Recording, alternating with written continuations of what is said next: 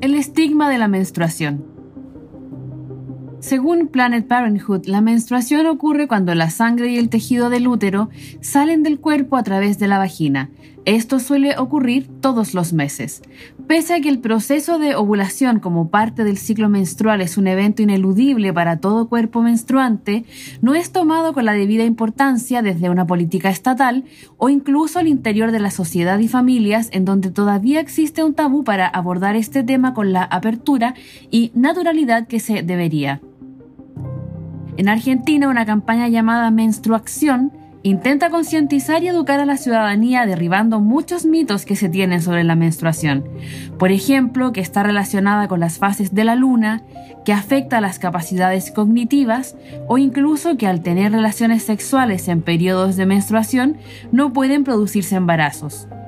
Esta campaña la lleva a cabo Economía Feminista, EF, una organización argentina que nació en mayo de 2015 con el objetivo de visibilizar la desigualdad de género a través de la difusión de datos, estadísticas, contenidos académicos y producción original orientadas a todo público. Como parte de sus manifestaciones, busca poner fin a la estigmatización que significa la menstruación para muchas mujeres.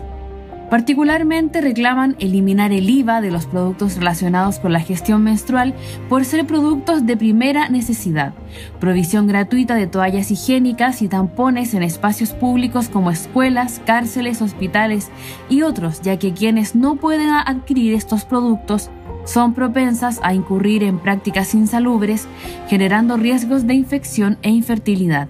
A esto se suman otras consecuencias, por ejemplo, económicas, debido al gasto mensual que están obligadas a realizar, educativas y el ausentismo relacionado, medioambientales y las toneladas de basura no reciclable que genera.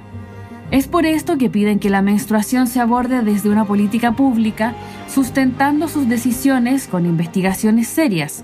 Dan como ejemplo que no hay información fidedigna sobre las consecuencias de la exposición a largo plazo por vía vaginal del uso de toallas higiénicas y tampones.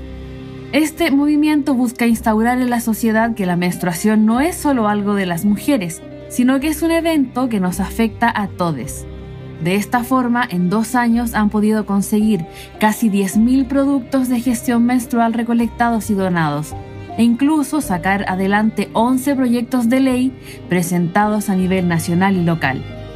Otra muestra más del gran impacto que tiene el feminismo en el quehacer político, como lo hacen organizaciones feministas y parlamentarias que solicitaron que las cajas de ayuda que reciben las familias a propósito de las medidas tomadas en Chile durante la pandemia por COVID-19 incluyan al menos toallas higiénicas.